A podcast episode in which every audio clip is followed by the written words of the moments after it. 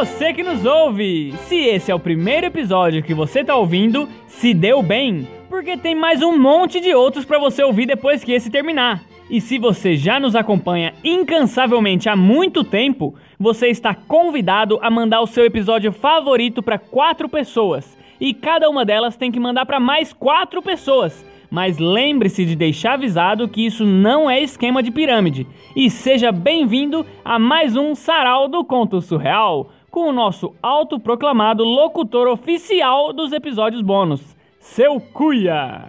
Nossa, que abertura comprida que você fez hoje. Você viu? Dei tudo de mim nessa abertura. e o senhor, tá bem, seu Cuia? Tô bem, sim. Tô meio cansado como sempre, mas também tô bem como sempre. Olha, coisa boa. Mas eu também tô cansado hoje. Tô até sem criatividade aqui. Ah, eu sei como é. Eu também tô sem criatividade.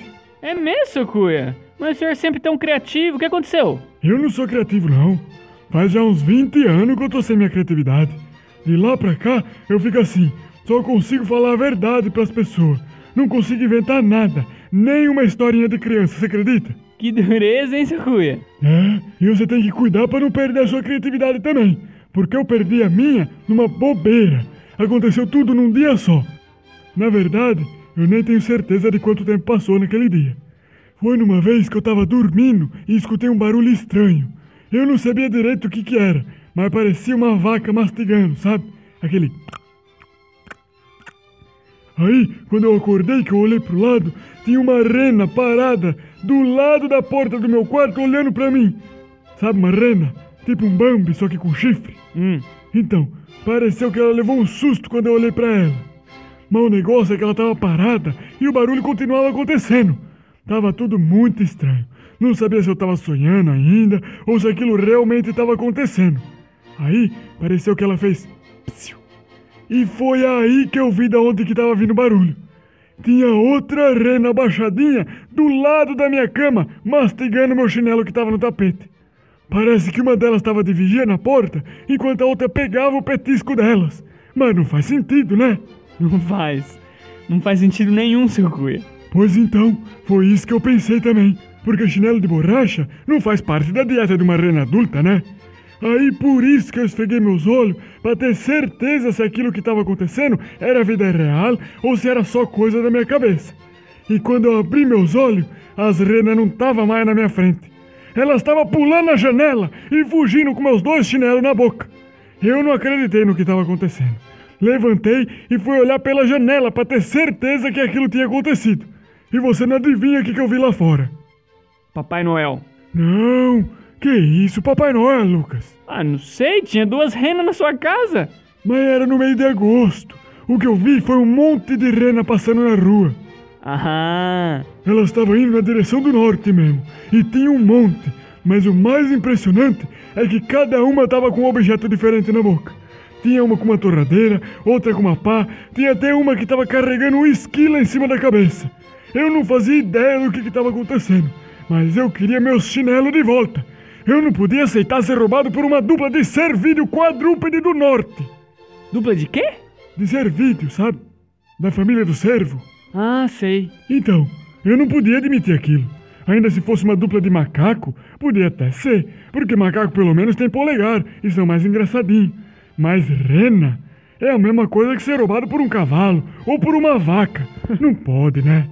Eu saí de casa e quando eu cheguei na rua já não tinha mais nada lá mas o vento da corrida delas ainda estava soprando. Foi aí que eu entendi o que estava acontecendo. Elas estava tudo invisível. Já tinha acontecido outras vezes de sumir coisa da minha casa sem explicação nenhuma. Mas daquela vez eu tinha conseguido ver elas. Eu só não entendi por que, que aqueles bichos estavam roubando coisa da gente. E no Brasil ainda por cima. Porque, pelo que eu sei, as renas moram lá no Polo Norte, não é? É. Mas mesmo assim eu não me dei por vencido. Comecei a correr na mesma direção que os ventos do movimento das renas estavam soprando. Aí eu corri dois quarteirão sem conseguir ver nada. Mas no terceiro quarteirão elas começaram a perder a invisibilidade. Você tinha que ver que legal. Só que quando eu comecei a ver elas, elas perceberam e se assustaram comigo de novo. E como eu já estava ficando cansado de correr tão rápido, eu pulei e montei numa delas. E ainda bem que eu fiz isso, porque foi exatamente nessa hora que os bichos começaram a aumentar a velocidade. E aumentar a velocidade até que eu não conseguia ver mais nada do nosso lado. As casas e os prédios viraram uns borrão. E depois, quando elas começaram a desacelerar, eu consegui ver que a gente estava num gramado bem bonito, cheio de árvore e animal. Parecia que o ser humano nunca tinha chegado naquele lugar. Era bonito de ver. O problema foi que eu fiquei lá sem saber onde que eu estava, com as renas que não falava português e sem nenhum ser humano por perto. Eu dei uma andada no lugar e vi uma fila de rena. Ela estava colocando todas as coisas roubadas das casas numa montanha de objetos. E olhando, não parecia ter nenhum padrão nas coisas que elas pegavam. Eu vi abajur, chapéu, tampa de caneta, televisão de tubo, mesa, porta de salão, geladeira, barco a remo e tudo estava no mesmo lugar.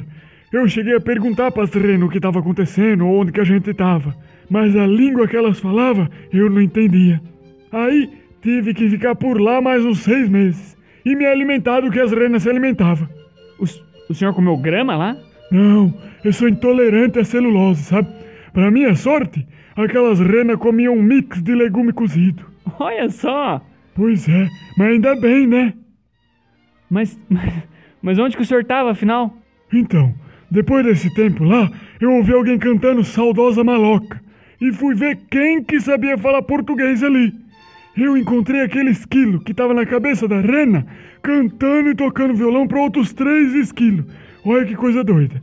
Eu cheguei perto e perguntei para eles onde que eu estava. E eles disseram que eu estava no passado, que eles eram os pastores daquelas renas e que eles ensinaram elas a correr tão rápido que a percepção do tempo parava e começava a andar para trás. Já pensou? e que para eu ir para o futuro eu tinha que fazer o contrário do que elas tinham feito. Eu tinha que andar tão devagar que o tempo iria passar por mim e avançar mais rápido que eu. Assim eu ia conseguir deixar o tempo passar de novo para eu poder voltar para o meu futuro, que na verdade é o presente nosso aqui, né? Meu Deus, seu cuia, que confusão! Pois é, eu também não entendi nada, mas eu fiz o que eles falaram comecei a andar bem devagarinho. E enquanto eu tava andando em câmera lenta, eu comecei a ouvir os esquilos rindo da minha cara, você acredita? Mas antes que eu pudesse falar alguma coisa, o tempo começou a passar rapidão. E dessa vez, com eu sabendo o que estava acontecendo, eu consegui ver tudo passando. Os dinossauros surgindo, a lua se formando, as pirâmides, os arranha-céu, e nesse tempo eu vi eu lá, nascendo, crescendo, envelhecendo. Aí eu esperei chegar na noite do roubo das renas e voltei a me mexer rápido de novo. Deu até um tranco quando eu voltei ao normal no meu tempo. Mas deu tudo certo. Igualzinho que os skills tinham me ensinado. O senhor aprendeu a viajar no tempo, então? Foi. Mas eu nunca mais consegui fazer isso. E não sei por quê. E isso tudo porque o senhor tá sem criatividade hoje, hein? Aliás, que hora que o senhor perdeu a criatividade aí que eu não entendi? Foi depois disso tudo que eu comecei a contar para as pessoas o que tinha acontecido e fui tão desacreditado que até eu comecei a achar que era mentira as coisas que eu tinha passado. Aí depois disso, eu passei a falar só a verdade, sem inventar nada. E aí minha criatividade foi se perdendo, né? Que tristeza, seu cuia. Por isso que as histórias que o senhor conta aqui são tudo verdade, então. É? Até essa. Claro. O senhor pode ficar tranquilo, porque eu acredito no senhor. E até onde eu sei, os ouvintes acreditam também. Tomara mesmo. Obrigado para quem acredita em mim aí. Já chama eles pra ouvir semana que vem, seu cuia. Você que gosta do sarau, volta na semana que vem que tem mais história. E manda uma história sua pro Lucas ler aqui na terça-feira também. E quem tem criatividade, pode mandar a história inventada mesmo, que também fica bonita aqui.